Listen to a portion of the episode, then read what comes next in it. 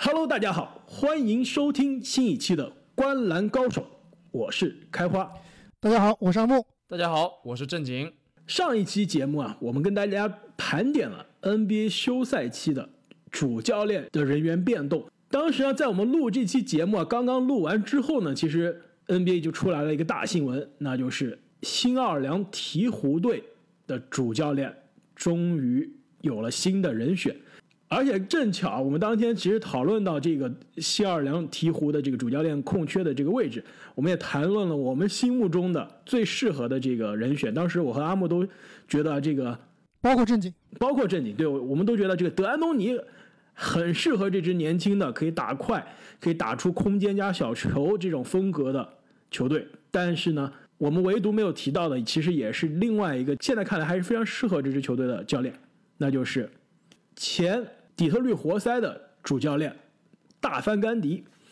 其实说到大范甘迪，大家这个印象非常深刻的，可能还是他在魔术的那一个时光，就是带领魔兽霍华德的那支魔术队啊，一路在2009年闯进了 NBA 的总决赛。可以说，当时这个魔术的打法就是一个身体爆炸的状元内线，外加一群射手啊。其实现在想想，是不是挺像？现在的这只鹈鹕，一个当年有魔兽，我们现在有胖虎；当年有比如说特格鲁这个空间型的组织的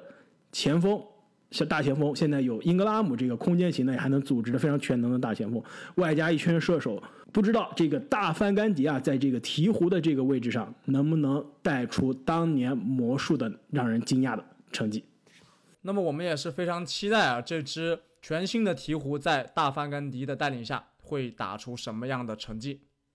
那么聊完了这个新闻啊，现在我们言归正传。今天的节目呢，我们又要回到大家非常关心、非常喜爱的重返选秀大会之夜的节目了。那么本期呢，我们将回到二零一一年的选秀大会的现场。那么说到这个二零一一年呢，你们想到了什么？哎，是不是马上就要到双十一了？看到二零一，我就想到了中国这个每年最盛大的节日啊，双十一。哎，正经，你这就说对了。说到双十一呢，最重要的就是要抢红包了。因此呢，我们就为我们《观澜高手》的所有听众啊，带来了一个独家的福利，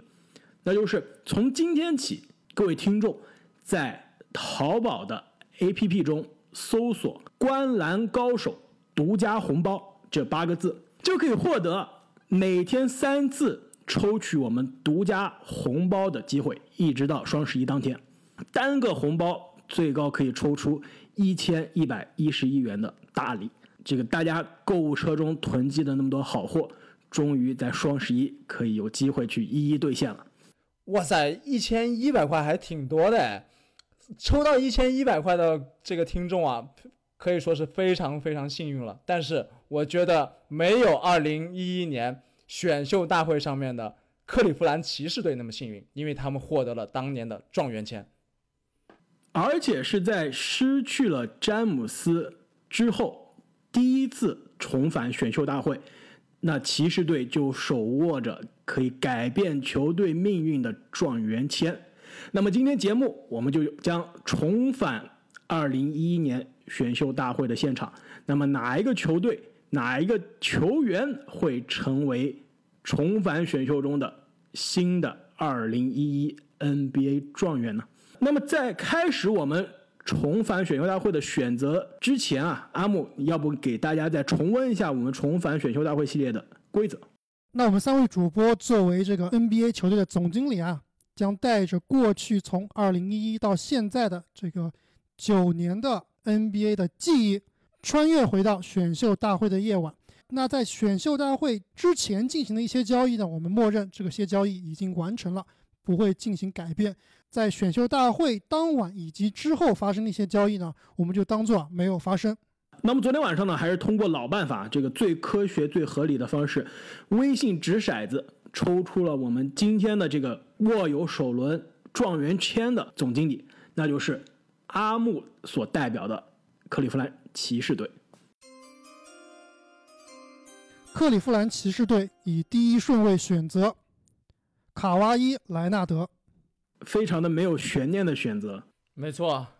那确实，我真的是非常非常幸运啊，能够作为骑士队的总经理来参加这次选秀大会。不光是有这个状元签啊，我之后还有我手上的这个四号签。其实看一看这一年的这个球员的强度啊，前四名的球员其实都是我觉得是有希望进入未来的名人堂的。那我这里选择了卡哇伊，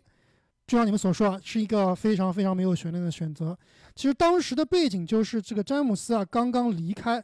骑士呢，在一一赛季打出了十九胜六十三负的东部倒数第一的战绩，联盟倒数第二。没错，所以骑士呢在这一年拿到高顺位的选秀签一点都不让人惊讶。但是其实这个状元签啊，并不是来自于骑骑士自己的签位，其实这个状元签是来自于快船。这个在一一年的年初啊，当时在这个快船的拜伦戴维斯和骑士的莫威廉姆斯互换东家。那么骑士因为詹姆斯走了以后要开始重建，就吃下了这个拜伦戴维斯的垃圾合同。快船呢为了清理薪级空间呢，而且又为了这个增强后卫线啊，来。给这个当时的格里芬和小乔丹找帮手，所以进行了这笔交易。因此看来，这个虽然快船在之后的这个交易中在后场获得了 CP 啊，但是单从这一笔交易上来说，真的是血亏啊，拱手把自己的这个状元签给了这个骑士。但是骑士啊，当年能抽到这个状元签，其实也是非常小概率的事件，因为快船呢当年是在西部啊排名第十三。这个战绩呢，并没有后面几支球队那么差，因此骑士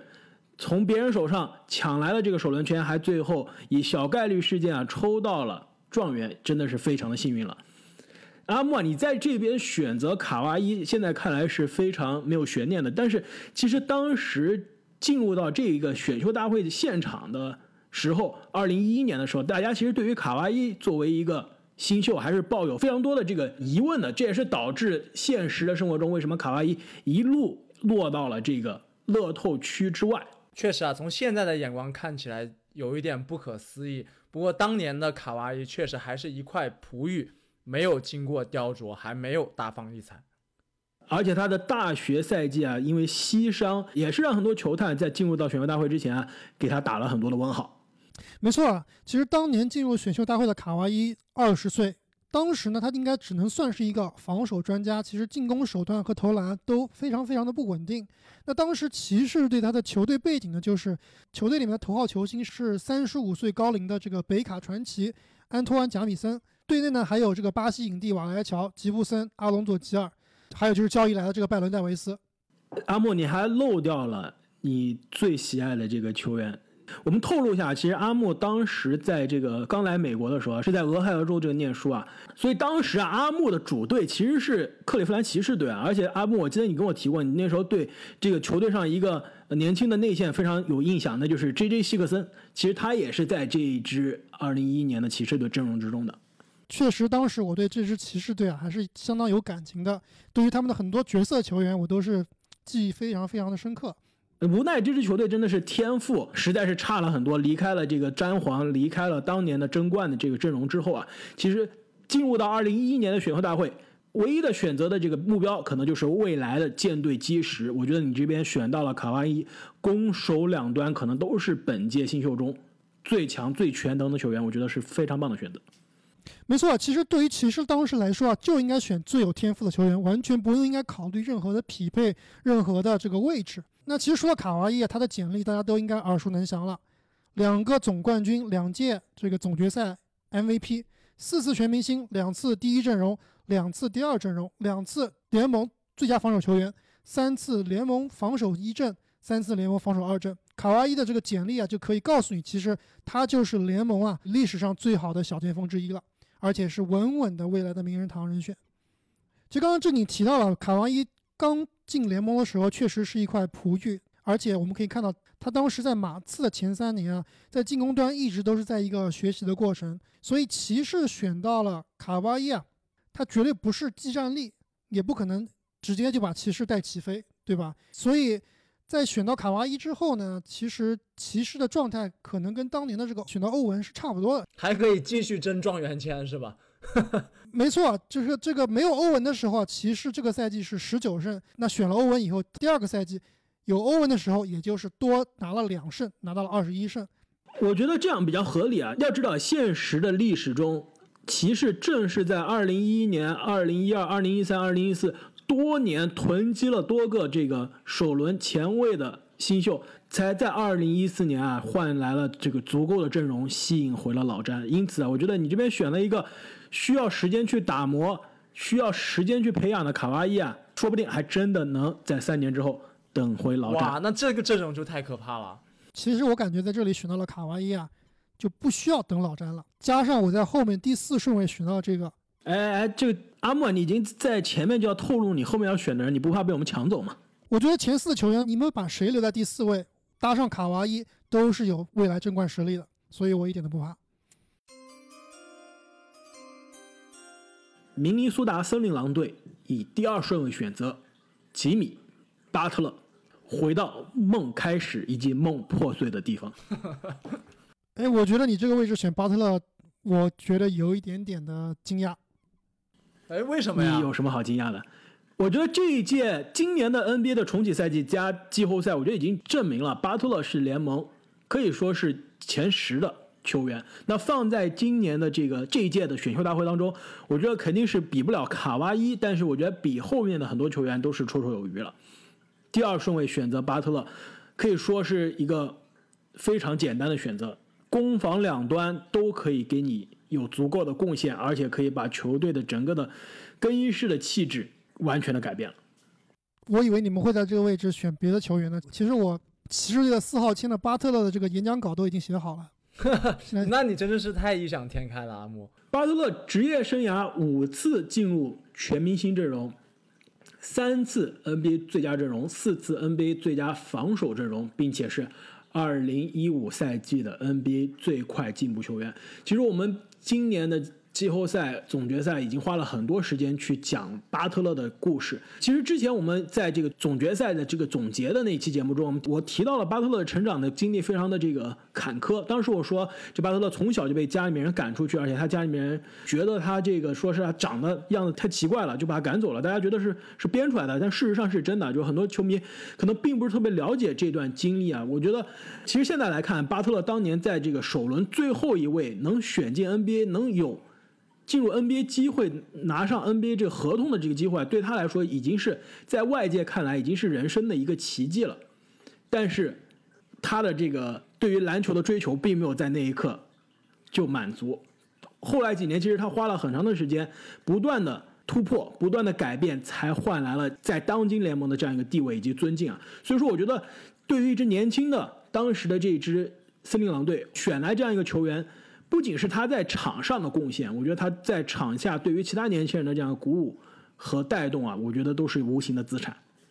其实巴特勒在这一点上跟卡哇伊的这个早年时期啊，还是有一点相似的。两个人当时都是以防守见长，而且巴特勒确实也是这个进攻端啊非常非常的不稳定。同样前三年两个人都是在球队里可以算是默默无闻，从第四年开始崭露头角，从第五年开始进入全明星。而且更关键的是，我选择巴特勒也是考虑到当时的这支森林狼的阵容。二零一一年选秀大会的时候，球队上有哪些人呢？比如说，勒夫刚刚崭露头角，刚刚呃打出二十加十的水平的勒夫。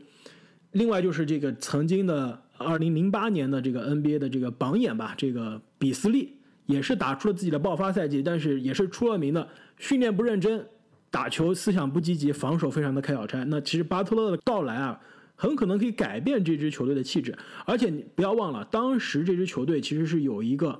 藏在海外的宝藏男孩还没有来，在这届选秀大会之后他就要来了，那就是2009年被选中，2011年选择来到 NBA 的金童卢比奥。所以你想一下，这支球队如果选了巴特勒，账面上控球后卫卢比奥，侧翼有巴特勒。内线又有勒夫，其实这样一支阵容啊，其实看上去还是非常可怕的一个青年军。但现实是非常的这个残酷啊，他们明尼苏达森林狼队在第二顺位选择了这个德里克·威廉姆斯，可以说也是印象当中这几年来在第二顺位的最大的水货之一了。对，现在已经不知道去哪了。那通过今年的这个总决赛，我们是看到了巴特勒的蜕变，无论是在这个球迷群体中，还是在球员群体中啊。巴特勒的口碑都大幅增长。你们觉得巴特勒现在是不是也变成了一个未来名人堂的一个候选人了呢？呃，我觉得这个为时尚早。其实你刚刚说这一届有四个球员能这个未来名人堂，我觉得这个能可能是个可能，就是有这个可能性。如果你把巴特勒算在里面的话，我觉得这个可能性还并不是特别的高，因为要知道巴特勒其实现在已经三十岁了，相比这一届的其他很多球员，我们后面肯定会要聊到的，算是年纪比较大的。那进入到三十岁之后，可以说他现在已经达到了他的职业生涯的目前来看的这个顶峰啊，他能不能在这个水平上再进一步，或者说他在这个巅峰的状态能维持多久，维持到三十三还是三十四？如果这样的话，我觉得名人堂可能是。一个大概率的时间，但是呢，也有可能啊，这个二零二零年的这个季后赛以及总决赛就是他的职业生涯的真正的巅峰了。确实啊，现在谈巴特勒进入名人堂还是为时尚早。他虽然说他的季后赛履历非常让我们惊艳，尤其是上个赛季，但是他相对来说常规赛的荣誉还是有一点偏少。而且这个科比也说过，第二名就是最大的输家。上个赛季虽然打入总决赛，但是最后其实是两手空空。如果以这样一个姿态不能更进一步的话，其实他距离名人堂还是有一定距离的。我觉得巴特勒其实不需要更进一步啊，就是如果能保持今年他这个水平、这个状态，比如说他去年进了第三阵容，如果他能再保证未来的两到三年里面啊，每年都能进三阵或者二阵的话，而且能够多次打入季后赛，甚至。再次打入总决赛的话，我觉得我对巴特勒的未来还是挺看好的。我觉得如果可以延续这样的发挥的话，我我愿意相信巴特勒是未来的名人堂的人选。犹他爵士队以第三顺位选择凯里·欧文。虽然说欧文这名球员啊存在着非常多的争议，但是我认为他的天赋在这一届选秀大会上面还是无可争议的。尤其是他在进攻端，这个他的控球技术，包括他的攻击能力，应该是在后卫线上顶尖的。我觉得不仅仅是在后卫线上，其实，呃，论他的这个进攻端的这个单体进攻能力，应该其实是放在这届新秀中，我觉得都是数一数二。甚至我觉得从某种程度上来说，健康的欧文啊，不比卡哇伊来的差。没错。而且他也是在总决赛这样最高的舞台上证明过自己的。最为人津津乐道的就是2016年面对七十三胜勇士投入的那个致命的三分球。那个三分球可以算是 NBA 历史上分量最重的三分球之一了。没错。而且其实你在这边选择第三顺位选择这个欧文啊，也是非常的有趣，因为到了。当时的选秀大会的时候呢，其实那一年的选秀跟今年二零二零年还挺像，就是分析师、媒体都觉得其实状元是谁还没有一个定论。但是呢，最后大家选了这个骑士，选了欧文，大家也觉得可以说是在情理之中，因为欧文毕竟从高中就体现出了非常强的天赋，但是呢，在大学也是因为遭遇了伤病，所以大家对于他的这个真正的这个能力啊是打打着一个问号的。但是最终，无论是他后面拿下了这个最佳新秀，还是他在骑士，在后来凯尔特人的职业生涯发展，都可以说已经超出了当时大家对于这个状元选择的这个预期。但是呢，我们在这里还是把它放在了第三名，我觉得也是非常有趣，是不是证明其实这一届新秀是非常的深度是非常的可以，而且在头部就有这么强的深度，一个状元打出了超出状元预期的这样一个水平，还只能排在第三。其实我个人是把欧文排在第二名的，我把他的位置是其实是放在吉米巴特勒之上的。欧文虽然说有各种各样的这个场外的问题，场外的问题，但是按照他的实力，按照他的天赋来说，真的是历史上可以说是数得上的球员了。尤其是他的这个控球能力啊，我觉得他是历史上最好的控球手，可能超过了艾弗森，可能也超过库里。但是这个场外的因素啊，因为我们现在是真的是作为这个穿越回选秀大会的这个球队经理啊，你我觉得作为球队经理，你是不可以忽视场外的因素，忽视这个更衣室中的化学反应的。就正是因为这个欧文的这些过去这些年的这些奇怪的言论也好，以及跟队友相处的麻烦也好，让我没有办法把它放在更高的位置上了。与其说他最大的问题是场外的问题，或者和队友处理关系的问题，他其实最大的问题还是他的伤病。其实如果欧文能够一直保持健康的话，就哪怕你跟球员不是百分百能处好关系，如果你能打出你自自己百分百的实力的话，我觉得欧文现在的在联盟里的地位啊，应该也不止如此。没错，他进入到联盟之后，其实没有一个全勤的赛季，打的最多的一个赛季也是只打了七十五场球。过去这四个赛季分别是打了二十场、六十七场、六十场、七十二场。呃，再往前那个赛季是五十三场，就是说。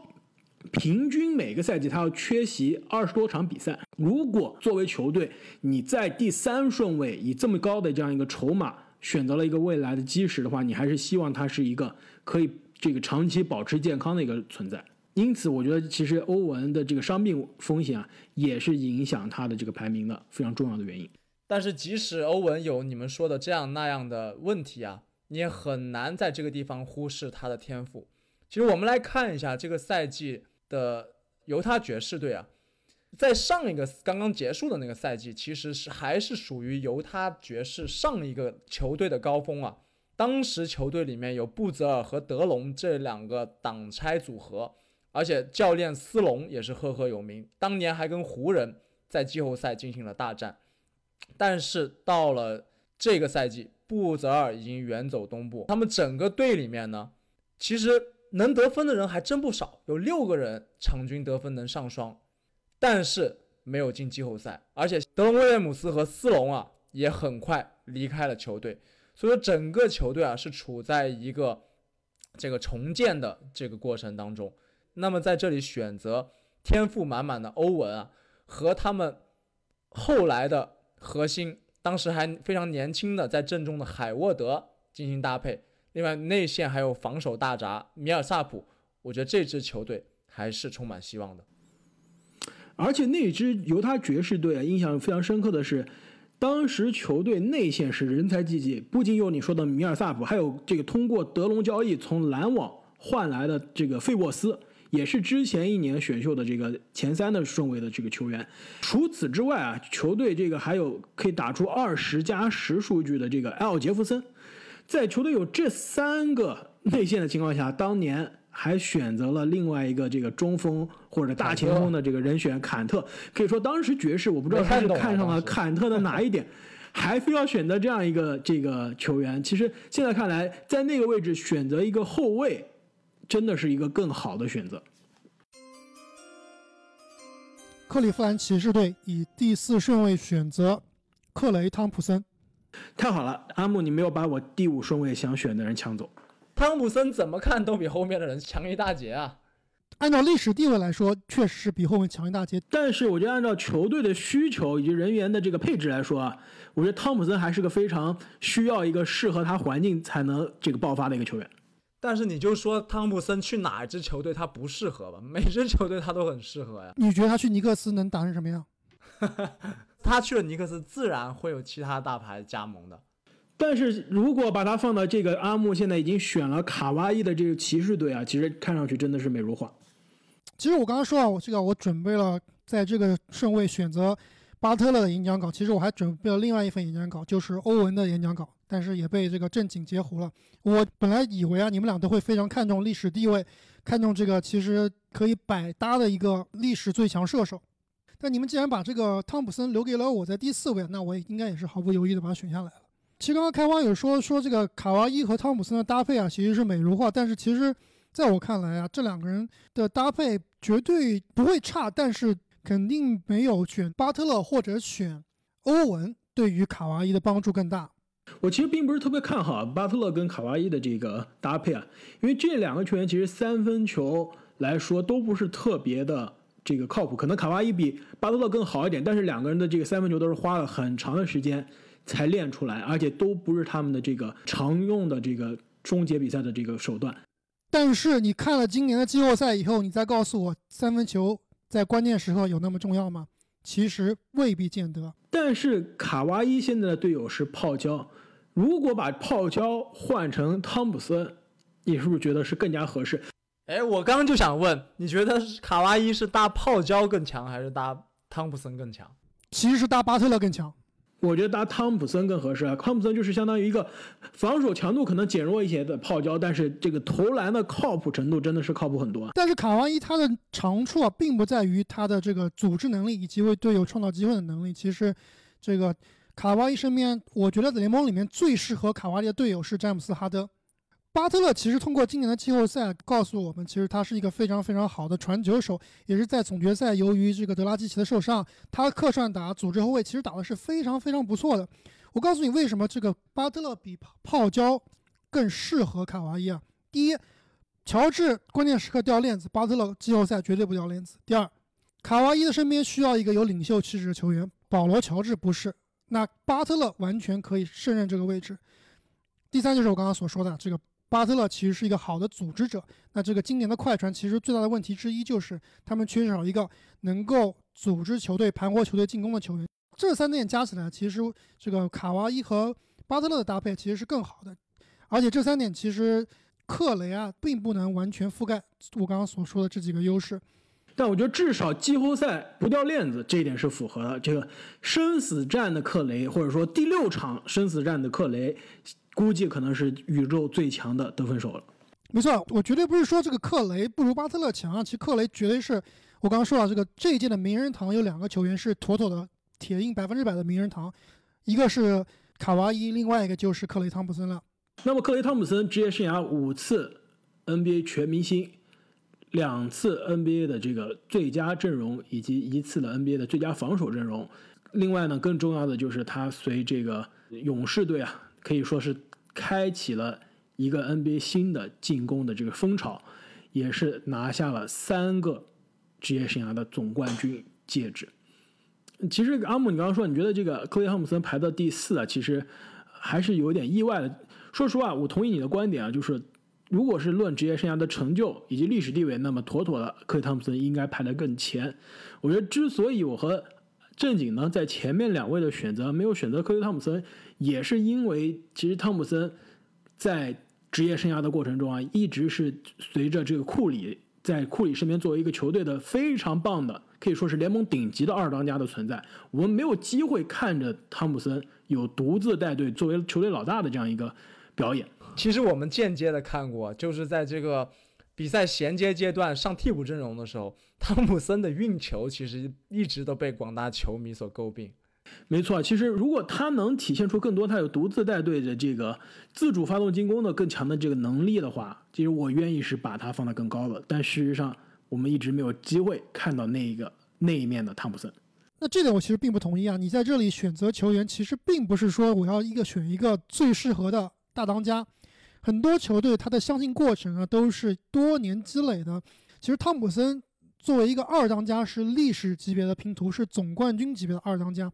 你们前面选的欧文和巴特勒，不能说他们不能胜任二当家，而且显然这个欧文做二当家，他也是拿到总冠军的。但是汤普森这名球员，其实他的这个适配能力是非常非常强的。如果你有一个好的体系，而且给他一个好的这个传球手啊，他的上限是非常非常高的。就是说，你这支球队。有汤普森的话，你可能会成为像勇士这样的王朝球队。确实，前四名球员还是挺难抉择的。阿木对于这个两篇演讲稿作废也是耿耿于怀啊！把汤普森留给你，难道你不开心吗？但是再难呢，也不应该在第四顺位像当年的骑士一样选择这个。T T，另外一个汤普森，八贤王，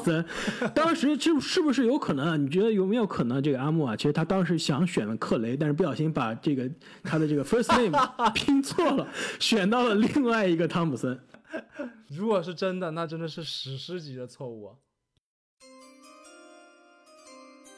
多伦多猛龙队以第五顺位选择肯巴沃克。其实我刚才在选第四顺位的时候啊，有点纠结。我感觉按照适合卡哇伊的话，应该是这个肯巴沃克更适合。我非常同意啊！所以你选择了克雷汤普森之后啊，让我长舒了一口气，因为我是真的非常希望在这个位置选择肯巴，因为当时的这支猛龙队啊，其实也是面临着一个重建的一个状态。波什刚刚远走高飞，跟詹姆斯私奔到了这个迈阿密。球队完全重建，当时球队的这个头号得分手、进攻核心居然是一个水货状元，就是二零零六年的状元这个巴格纳尼。尼克斯传奇，对，之后来了尼克斯之后，成为了尼克斯这个连尼克斯球迷都看不起的人。其实还是有很多人说，他如果生在现在这个小球时代，会得到更多的关注，可能变成新版的卡明斯基。就就拉出来看他休赛期的表现了，主要看他休赛期的表现。对，这个如果球迷不知道卡明斯基的这个梗的话，可以去看一下卡明斯基的这个 Instagram，看看他休赛期都在干什么。那么，其实当时的这支猛龙队呢，阵容中还有另外一个年轻人，也是他后来的核心，就是德罗赞。当时的这个垃圾兄弟啊，还没有组成，因为洛瑞还在休斯敦火箭。所以，如果洛瑞这个作为一个投射比较强、这个身材比较矮小的后卫，跟德罗赞的搭配啊，在猛龙可以说是相对比较成功了。我觉得在这个位置上选择肯巴也是一个非常好的选择，可以说是非常接近。他之后的这个现实历史中交易来的这个洛瑞，但是比洛瑞更加年轻，但是实力比洛瑞还是差了有一定的距离。防守端可能差了一些，我觉得进攻端比洛瑞还是爆炸很多的。我觉得洛瑞的进攻端在季后赛看起来啊，起码是关键时刻是比肯巴靠谱很多的。我觉得肯巴这个赛季在受伤的情况下，在一直不太健康的情况下打季后赛，其实对他的这个大家对于他能力的这个判断以及他的历史地位啊，其实受到了很大的影响。但我一直觉得，其实他是在这一届新秀中，这届非常深的这个新秀中啊，是非常被低估的一个。我问你们啊，你们知道二零一一年的这个所有新秀中有卡哇伊、有汤普森、有吉米巴特这么多优秀的全明星球员，哪一个球员是在总出场数最多？哪个球员在这个打球的总时间最多？哪个球员是这个总得分最多？哪个球员是总助攻最多？你们知道是谁吧？分别是谁？如果你这样说的话，我相信是肯巴沃克啊，毕竟他在一个垃圾球队打了那么多年当老大，而且一直都是没有太大的伤病隐患。你这样比起来，其实可能真的是肯巴沃克。确实，这个耐操程度是非常重要的一点，非常同意。但是其实。通过今年的季后赛，包括之前小托马斯这个在凯尔特人的这个生涯，其实我现在对这种过于矮小的这控卫啊，还是心存疑虑。在这个刺刀见红的季后赛，他们真的是太容易被针对了。但是我觉得肯巴的职业生涯的稳定性以及健康啊，以及他的出勤率啊，真的是被大家所低估了。打到现在，职业生涯的总出场数、总时间、总得分。以及总助攻都是遥遥领先，在本届新秀中啊，而且都是每一个项目都比第二名领先了很多。就比如说，总得分比第二名多了将近一千多分，总助攻比第二名多了将近五百多个助攻。其实从这个层面上来看，肯巴肯定是妥妥的这一届新秀中的前五。而且当年的这支重建中的猛龙队啊，阵容中最缺的就是一个控球后卫了。这点我同意啊。其实这一届的球员啊，前四的球员，这个卡哇伊应该是独一档的，二到四的球员是一档的，那肯巴自己又是独一档的，其他的球员呢，就是跟肯巴又不是一档了。所以我同意啊，前五的球员里面，肯巴有一席之地，应该是毫无疑问的。那么现实的这个历史当中呢，在这个第五顺位啊，猛龙是选择了欧洲内线瓦兰丘纳斯。其实现在看来，当时这个选择还是可以说是冒了一定风险，但并不差，并相比 TT，相比德里克威廉姆斯来说，是真的是好很多了。你们说是吧？还有坎特。如果你看这一届选秀的前八名啊，我觉得除了欧文的状元签以外，这个第五位的瓦兰丘纳斯啊，应该是第二靠谱的选秀了。没错。而且瓦兰其实来到 NBA 之后，也是花了很长的时间才适应 NBA 的节奏，而且也把自己的这个。技能啊，技能点打开了。其实刚来的时候，他就是个完全的内线的这个大白熊，抢篮板、内线这个勾手、扣篮得分，没有更多的其他进攻技巧。但是其实这几年，特别是来到灰熊之后啊，把外线的三分也开发出来了，把这个中距离也开发出来了，把侧影也开发出来了。可以说，其实是越打他的这个戏路越宽了。是不是有点像小加了？现在防守上确实跟小加还是有差距，但是进攻端我感觉确实有一点点相似。这么看来，我觉得这个后面很快瓦兰就要被你们俩抢走了。华盛顿奇才以第六顺位选择托比哈里斯。其实刚刚这个阿木说肯巴是独一档的时候啊，我我心里其实有点虚的，因为虽然我是非常喜欢肯巴的这个球迷啊，但是我觉得其实他跟托比哈里斯啊，以及后面我们要提到的可能另外一个球员，我觉得这三个球员还是比较接近的。这一点我不同意啊。这个肯巴沃克进过多少次全明星？四次全明星。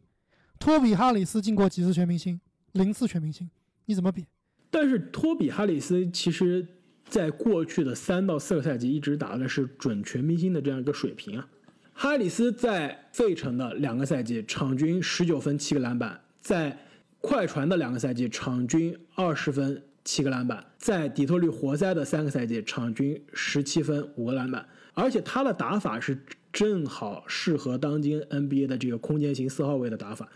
并不是说他可以作为球队的老大进入全明星啊，但是。他可以说是作为球队的第二、第三选项是非常被低估的一个球员。没错，这也是为什么我在这个地方选择托比·哈里斯的原因啊。让我们来看一下当时华盛顿奇才队里面都有谁。当时啊，奇才队得分最高的四个人：阿里纳斯、约翰·沃尔、中锋布莱彻，还有一个得分最高的，你们知道是谁吗？难道是尼克·杨？没错。当年尼克杨以十七点四分，居然位列整个奇才队得分最高啊！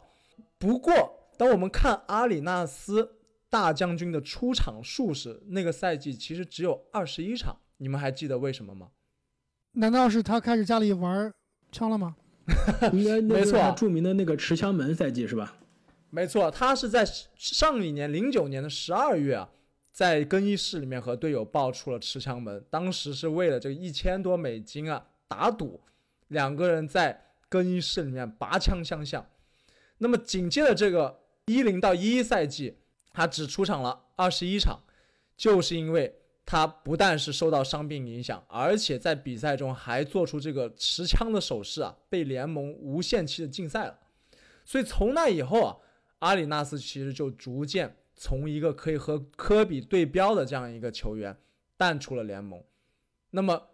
约翰沃尔异军突起。其实当时我也是非常看好沃尔，在他受伤之前，我觉得他是一度有能力去竞争东部最强空位的这个头衔的。那么既然华盛顿奇才当时有了这么好的后场，而且他们当时中锋的布莱彻也是一个集战力。那么其实就需要一个空间型的侧翼，那么托比哈里斯啊，就是这里最好的选择了。而且其实你看一下这个奇才队选秀的历史啊，在二零一三年的时候，其实他们也是在非常高的顺位，类似的位置啊，选择了奥多波特。其实现在看来，他们也是希望，当时对于奥多波特也是寄予了非常大的希望。而且，其实奥多波特如果他的这个职业生涯顺利的发展的话，其实上限也类似于托比哈里斯现在的这样一个状态。没错，虽然现在这个波特已经离开了奇才，而且因为伤病的原因，最近几个赛季的状态非常的差，但是他的高光赛季其实就是正如你所说，在沃尔这样一个速度快、视野宽的。这个场上发动机的身边打出来的，所以我觉得，如果波特在沃尔身边能打出那样的职业生涯的高光赛季啊，托比哈里斯在沃尔身边，我觉得真的是非常的合适。其实我记得开花，你好像是对哈里斯这名球员是一直有所诟病的。这个你觉得七六人这支球队其实签哈里斯是一个非常不明智的选择？虽然我刚才说啊，这个哈里斯和肯巴沃克的水平还不在一个档次，但是我个人其实还是比较喜欢这名球员的。毕竟啊，他这个身材高大，而且投篮这个手感也好，而且最关键是他在这个当今篮球里面可以打多个位置，而且篮板呢也不错。大家诟病他，主要是因为他拿的钱太多了。没错，仇富。你知道这个阿木，我是个非常实惠的人，你知道吗？就是要讲究经济实用的。就如果哈里斯的这个薪金啊没有现在那么的夸张啊，我完全不会去这个吐槽他。我觉得作为一个球员，其实他的这个场上表现以及他的球技啊都是非常适应当今的。NBA 了，而且其实我觉得他的职业生涯也是一直被低估，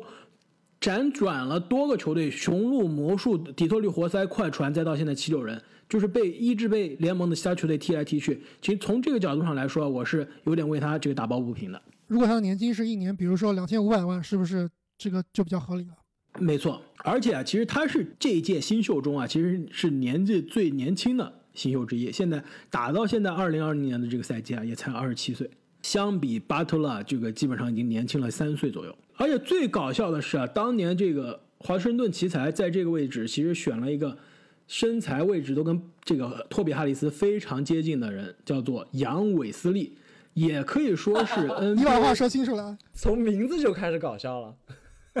哦，也可以说是 NBA 这个过去这些年在第六顺位、前六顺位中，我觉得选到最水的、最不像、最没有 NBA 水平的这个球员之一了。在 NBA 打了三个赛季就消失了，新秀合同还没有打完，场均三点六分、三点五个篮板。萨克拉门托国王队以第七顺位选择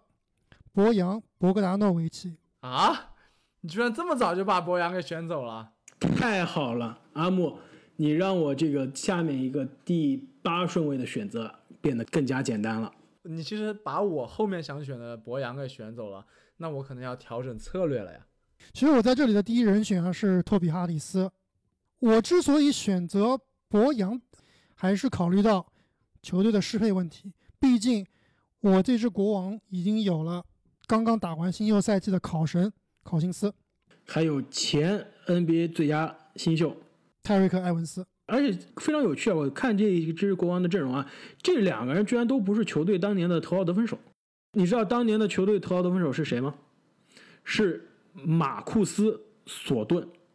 一个可以说是神经刀的中的神经刀，得分非常的爆炸，但是这个可以说稳定程度啊，真的可能还不如 JR。当时选秀背景啊是，其实国王队把这个选秀签啊，通过三方交易与雄鹿和山猫啊进行交易，把这个七号签呢送给了山猫，然后呢是个乔老板呢又用这个选秀权选了比永博，那国王呢就拿了十号签，当时是选了这个 NCAA 的大神佛神这个吉米弗雷德尔，那雄鹿呢是通过这笔交易拿到了十九号签，选择了刚刚正经刚选的托比哈里斯。其实说到这个弗雷德特啊，当年进入到选秀大会之前，其实很多媒体都说弗雷德特是本届最好的射手，没有之一。就很有可能大家都觉得这个福神啊是会在克雷汤普森之前被选走的，也是正好因为甘木刚刚所说的这个交易啊，国王把选秀权换到了第十位，在这个克雷汤普森和弗雷德特之间啊，选择了这个福神而不是克雷汤普森啊，这样让勇士在第十一顺位。渔翁得利，捡到了克雷。那对于国王这支球队当时的背景啊，其实也没啥好说的，就是国王过去十几年大家都懂，就反正都是一个状态，就是烂。球队其实当时补充的除了考辛斯和埃文斯的位置啊，其实其他位置都不太行。那我这里选择了博扬，其实就是弥补当时球队缺少了这个侧翼的位置。那其实当年博扬是在第二轮啊被热火选中，后来送给了篮网。当年这个二十二岁的博扬，其实。在被选中之后，没有直接来 NBA，而是在土耳其呢打了三个赛季，之后回到篮网以后啊，打了两年，又来到了奇才，最后呢是来到了步行者，在步行者终于打出了自己的身价，也是在去年的自由市场上签了四年七千三百万的大合同，加盟爵士。去年的常规赛可以场均得到二十点二分、四点一个篮板和二点一个助攻，三分球命中率达到了可怕的百分之四十一点四，也是爵士啊当时最稳定的一个得分点。就如果这个博扬没有受伤，我觉得今年爵士的季后赛还真不好说。就掘金啊，能不能打得过爵士都不一定。我觉得首轮应该就是爵士赢了。其实回想一下，我们当时展望今年首轮季后赛的时候，当时我们正是因为觉得。爵士缺少了他的球队，其实外线的最强的这个投射的机器啊，我们才更看好掘金。没错，其实有了这个博扬的话，米切尔肯定会打得更舒服。而且博扬过去三个赛季其实场均的这个三分球命中率都在百分之四十以上，而且这个赛季场均出手七点三次，命中三个三分球的情况下，做到百分之四十一的这样一个命中率，真的是非常的可贵。而且难能可贵的是，他这个球员其实。并不是一个所谓的定点投手啊，他其实是有很强的自主进攻能力的。他的很多得分啊，都是通过自己创造机会而得来的，而且还有很强硬的防守啊。我记得当时我们在讲博扬的时候，还讲过他曾经也是对位过詹姆斯的。而且他的一大优点啊，除了上个赛季的伤病之外，就出场率也是非常高的。但是虽然阿木你在这边放了博扬啊。我刚刚说，其实肯巴跟托比哈里斯还有另外一个球员是三个人非常接近的，但这个人并不是博扬。但是我知道你没有选他是考虑到有可能是球队的阵容适配的问题。我相信这个球员在后面很快就要被抢走了。底特律活塞队以第八顺位选择以赛亚·托马斯，回到梦开始的地方。啥？活塞在八十年代有微笑刺客以赛亚·托马斯，那他们肯定要在今年的选秀大会上选择一个名字基本上只差一个字母的另外一个以赛亚·托马斯。要知道啊，我们这是穿越回去做的选秀大会啊。托马斯在本届的新秀中，如果论职业生涯常规赛的高光赛季的这个巅峰有多高，我觉得他可能是排在这一届新秀中的第一或者第二。但很遗憾，因为健康的原因，他的过去几个赛季基本上都可以说是非常的灾难性的这样一个状态。但是我们是穿越回去的，如果作为球队的这个总经理可以。对他的健康有更好的管理，可以在他当年季后赛受伤的情况下，告诉他你不可以冒着你的职业生涯的风险继续带伤出阵的话，我觉得一个健康的小托马斯绝对是值得前八的选择的。我们永远不要忘了他的这个巅峰的二零一六到一七赛季，作为地表最强的一七五啊，这个场均二十八点九分，六点九个助攻，而且是。就联盟第四节的当之无愧的这个得分王，末节之王，带领球队打进了东部的决赛。可以说，当时的这个赛季，托马斯打出来的就是这个 MVP 级别的水平。但是非常的遗憾，也是在那年的季后赛，他因为为了带伤出阵啊，导致自己的这个屁股的这个臀伤加剧，职业生涯大打折扣。而且更惨的是，他那一年。就是他的合同到期年，他在等待他这个童工合同结束啊，一个新的大的合同。但正是因为这笔受伤，以及球队啊把他狠心的交易走了，去了这个骑士队啊，也导致了他的这个大合同啊一直没有等来。其实，在这里选择托马斯啊，我也是非常有私心，因为我觉得他是这个过去这些年啊 NBA 可以说命运最悲惨的球星之一了。我非常希望。有机会真的是穿越回二零一一年，让他职业生涯有一个全新的开始。这边我选择托马斯还有个非常重要的原因，其实是因为下面阿木要选的这个球员啊，跟我现在底特律活塞阵容中的现在球队的核心啊重合了。因为之前一年球队在高顺位选择了门罗这样一个内线，然后球队的侧翼呢，其实还有当年铁血这个。呃，蓝领时代的活塞留下来的汉密尔顿以及普林斯，缺的正好就是一个后卫的位置。哎，要不这样吧，我们俩要不做笔交易吧？你用你的门罗加小托马斯，我给你我下面要选的这名球员，然后再给你一个组织后卫。哎，这样听上来还非常的有意思。但是呢，考虑到如果我选择托马斯。这个活塞队历史上就有两个基本上名字一样的托马斯的话，我还是会选择托马斯的。那你这个总经理真的是太不合格了。只有有这样的这个故事，玄学玄学派的才能卖票。微笑刺客的转世，人家还在呢，就转世了。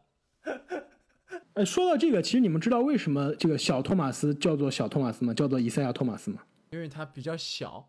还有就是他小时候是不是微笑刺客托马斯的球迷？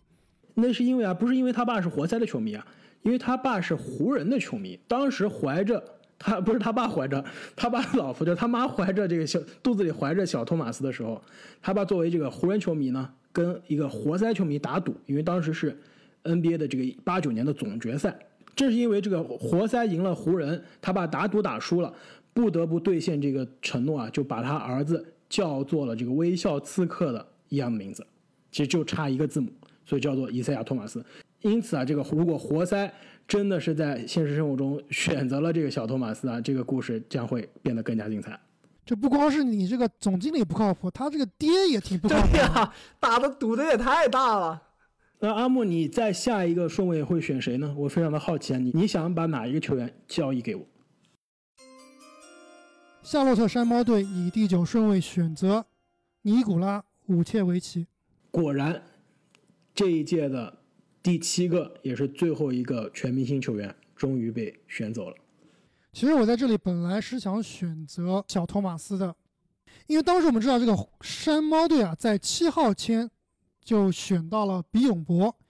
这可以算是这个乔老板的这个正常操作了。但是在第九顺位，他们选到了肯巴沃克，可以算是乔老板在职业生涯里面的巅峰这个最佳做老板的职业生涯里面的高光最佳操作、高光时刻了。但是也是在自由市场上啊，白白失去了这个自己曾经选到的最好的球员。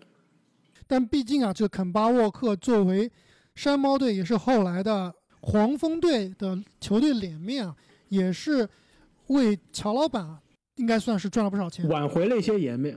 那山猫队在前一个赛季呢，三十四胜四十八负，排名东部第十。当时球队的核心呢是船长史蒂芬·杰克逊和杰拉德·华莱士，但这两人的合同在这一年都已经到期了，所以球队里面啊，确实什么地方都缺。那当时这个七号签选了比永博，九号签选了肯巴沃克，一内一外，也是比较符合逻辑的。我不知道你们知不知道这个山猫队在下一个赛季啊，就是一一一二赛季啊，你们知道他的场均得分最高的球员是谁吗？不是沃克吗？沃克还没有崭露头角。让我猜一下，如果我没有记错的话，是杰拉德·亨德森。没错，亨德森就是当时这支球队的得分老大，场均得到十五点一分。但是我们知道这名球员其实不到三十岁他就已经淡出 NBA 了，足以见得其实山猫队啊真的是鱼腩中的鱼腩啊。所以我在这里呢，本来想选托马斯，是因为第一，这个山猫队是一支新的球队，球队呢需要一个，首先你要能卖票，对吧？要有一个能有进爆炸进攻的球员。那小托马斯呢，其实跟肯巴沃克在这一点上是比较类似的。另外就是啊，我想要有一个球队的长期的这个 legacy player，球队的脸面，球队的长期核心。那想来想去，这里选这个武切维奇啊，虽然在这个得分爆炸方面、卖票方面达不到，但是作为一个球队长期的舰队基石，我觉得武切维奇应该是相当相当合格的。而且考虑到乔老板在选秀之后的选秀的这个风格啊，就比如说啊，在之后的2013年选到了科迪泽勒高顺位，科迪泽勒，再往后这个2015年放着凯尔特人这个七个首轮选秀权的这个超高报价，这个没有要，选择了这个卡明斯基，就可以看出啊，他非常喜欢白人内线这个中锋，所以说在这边给他一个武切维奇啊，也是非常符合乔老板的风格。是不是因为当时的库科奇给他留下了深刻的印象啊？我觉得可能是朗利给他留下了深刻的印象。而且不讲这些玄学啊，其实武切维奇说实话，论实力，在这一届新秀当中啊，我觉得排第九都有一点这个太低了。有点低了，对，他是这一届中的这个七个全明星球员之一，对吧？而且职业生涯现在看来，场均十六分、十个篮板、两点六个助攻啊，非常稳定。而且其实他基本上从职业生涯的第四个赛季开始，就有基本上是二十加十的这样一个水平了。当年他可是在这个选秀大会是被七六人在低位淘到了宝，但是基本上在七六人没有任何的足够的这个上场的时间之后，就在这个魔兽霍华德以及班纳姆的那个超级四队大交易中被送到了魔术。其实我们吐槽魔术管理层，基本上每年都要吐槽，但是现在看来，那一年的这个四队大交易，就是有掘金、有魔术、有湖人、有七六人的这笔大交易，其他三个队都输得非常的惨啊。魔术其实是那个交易中唯一的赢家，而且交易来的这个武切维奇现在依然是魔术的内线的镇队之宝。在刚刚结束的季后赛里面，他也是大放异彩啊。虽然之前我们也吐槽过武神这个季后赛数据会缩水，但是在气泡里面，他在自自己的这个主场终于证明了自己。我们当时玩这个 Daily Fantasy 的时候，这个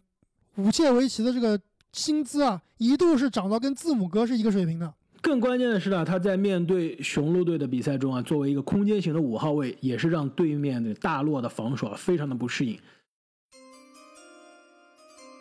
密尔沃基雄鹿队以第十顺位选择瓦兰丘纳斯。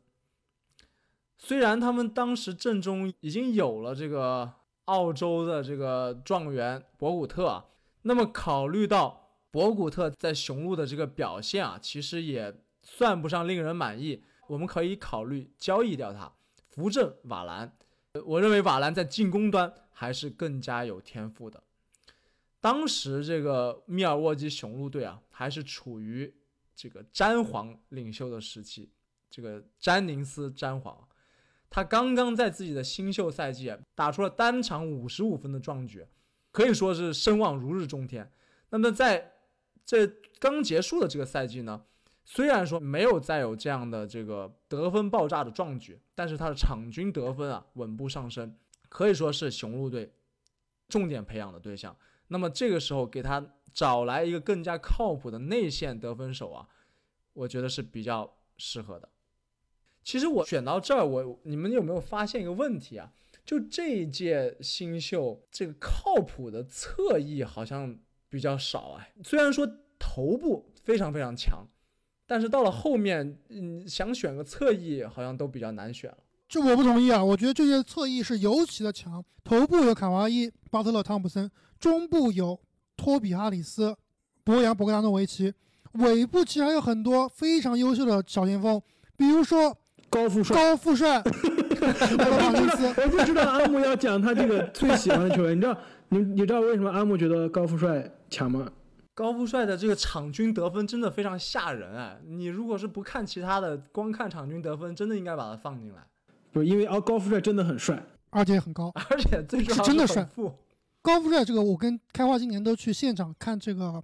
老鹰的比赛啊，都现场见过。关键是那是他职业生涯，可以说现在就是他赛季报销之前，应该是我们应该是他赛季报销之前的可能倒数的几场比赛，我们非常有幸在现场看到了，而且是说实话也是非常的不幸啊，我这个认真的觉得这可能就是他职业生涯的最后的比赛了。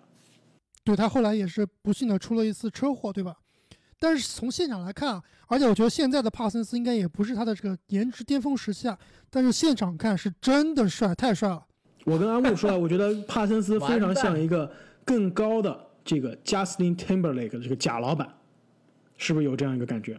我觉得比贾老板还要帅。那其实现在这么看来啊，作为这个球队的经理啊，我们选择球员的时候也是要考虑一下，就是太帅的球员，其实你不能选。太容易被外界所 distract，对吧？没错，你你看他的职业生涯的轨迹，后面拿了大合同变成了烂合同，为什么？就是因为大家都吐槽他每天在 Instagram 上这个泡嫩模，对吧？休赛期不好好训练，心思都花在外面上了。但是其实从某种程度上来说，他可能是被长相耽误的这个 NBA 球星了，就是因为太帅了，这个场外的诱惑太多。因此啊，我觉得啊、正经你在这个顺位选择瓦兰非常的安全。而且说实话，这个玩笑之外啊，我觉得瓦兰一直是 NBA 的典型的效率魔王。虽然场均的上场时间，或者你单看他的这个场均数据啊，并不是那么的抢眼，但如果你把他的这个场均上场时间放到每三十六分钟，你来看，过去这个赛季每三十六分钟场均二十点四分，十五点四个篮板。在之前一个赛季，每三十六分钟二十五点二分，十三点八个篮板。如果你给瓦兰三十六分钟的时间，就是跟唐斯、跟这个比如说大帝类似的时间，他给你的数据啊，真的也是 NBA 全明星甚至更高的这样一个水平。荆州勇士队以第十一顺位选择尼古拉·米罗蒂奇。其实我个人在这个第十一顺位啊，也是排了米罗蒂奇。就说实话，虽然这个我们穿越回去的这个选秀大会啊，勇士没有现实生活中的幸运，能在第十一顺位还可以选。当时其实他是可以在克雷、可以在这卡哇伊之间可以选择。其实说到这一点，如如果我们回想一下，当时在第十一顺位，勇士选的是卡哇伊而不是克雷，会不会勇士的王朝更加可怕呢？那就太可怕了呀。不过你在这个地方选择米罗蒂奇啊，我也是觉得非常有意思，因为他也是可以说是一名超越时代的球员。这么高的个子，但是三分投射非常的靠谱。其实米罗蒂奇跟之前你们选到的这个博扬是非常相似，同样是欧洲球员，同样是在这一年的二零一一大大会上被选到，也是等了多年之后，其实他跟博扬一样，都是二零一四年才来到 NBA。两个呢，其实风格在某种程度上也是比较类似，都是空间型的三四号位。啊，不仅是定点的投射啊，其实两个人都可以有自主创造持球进攻的这样一个能力。其实放在当今的这个 NBA 的这个这个节奏当中啊，其实是可以说是放在任何一个球队上都是即插即用的。而且其实不要忘了，他在之前的一八到一九赛季，其实在这个就交易截止日之后啊，是来到了雄鹿队。大家也是非常看好他可以帮助这支雄鹿队啊，作为一个。呃，非常这个关键的外线的得分手，在季后赛中对球队有所贡献。但是非常遗憾，之前的那一年的雄鹿队在东部决赛输给了卡哇伊的猛龙。结果呢，米罗蒂奇选择回到老家了，回到欧洲了，要继续成为欧洲之王。其实说实话，现在他也是公认的美国媒体公认的 NBA 之外最强的。篮球的球员了，其实他有 NBA 球队首发的能力，但是现在选择现在不在啊美国打篮球。如果我们穿越回这个2011年的选秀大会现场，为以三分见长的勇士队选择另外一个可以投三分的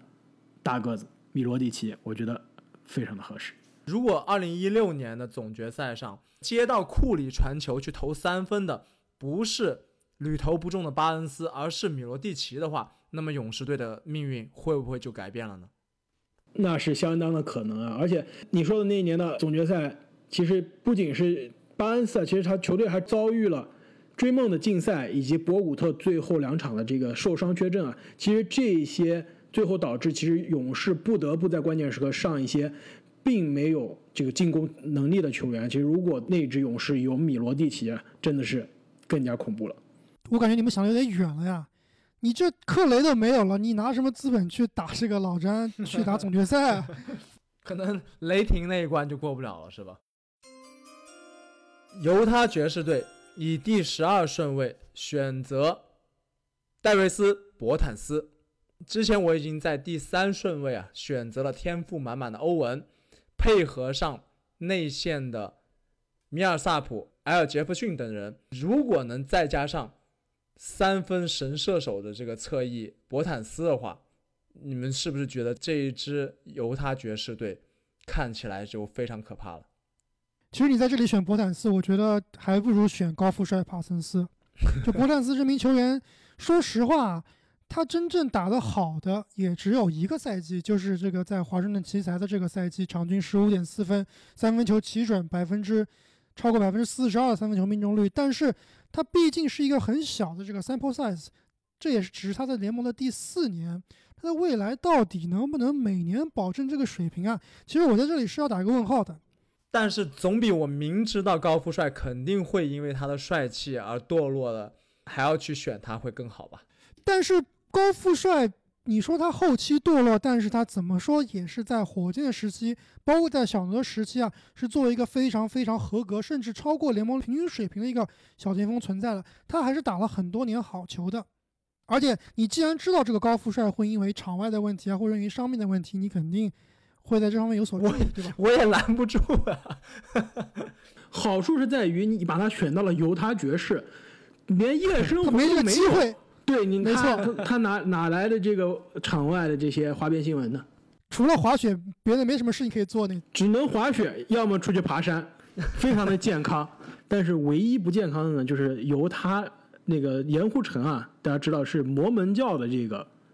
总基地。那摩门教这个非常的这个神奇，它的这个重要的一个教旨之一呢，就是支持。一夫多妻，一夫多妻，所以帕森斯其实这样去了犹他，可能堕落的更快，说不定他这个可能适应的更好。作为一个球队的总经理啊，其实我们对球员场外的干涉可能会比较有限，但是如果能选到博坦斯，我知道他其实是有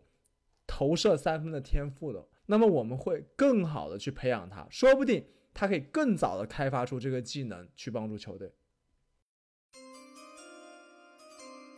菲尼克斯太阳队以第十三顺位选择马基夫·莫里斯。你确定你是选对了莫里斯吗？对，不要我知道选错这一届选秀大会，马基夫和马库斯两个莫里斯双胞胎是连续被球队选中的。背靠背，据说这两个人长得太像啊，这个连两个人的纹身都是一模一样的。很多时候啊，连他们的父母都分不清这两个人谁是谁。所以你确定你选对了吗？在今年夺冠之前，是不是我们普遍的认为快船的那个莫里斯是个更强的莫里斯？没错，这点我同意啊。其实，在这里应该是选马库斯·莫里斯，也就是弟弟莫里斯。但是我有两个原因支撑我在这里选哥哥。第一就是啊，就是听过我们以往的这个重盘选秀大会啊，我们每一届都会有回到梦开始的地方的系列。就是重返选秀大会，在同一顺位选到了跟现实历史中同一个球员。今天我们已经选到了第十三顺位了，目前来说啊还没有发生过，所以这个老规矩不能破，对吧？我还是得选一个可以回到梦开始的地方的系列的。另外一点就是，这个我个人是比较讨厌这种球霸风格的。就马库斯·莫里斯虽然说技术更强，进攻能力更爆炸，但是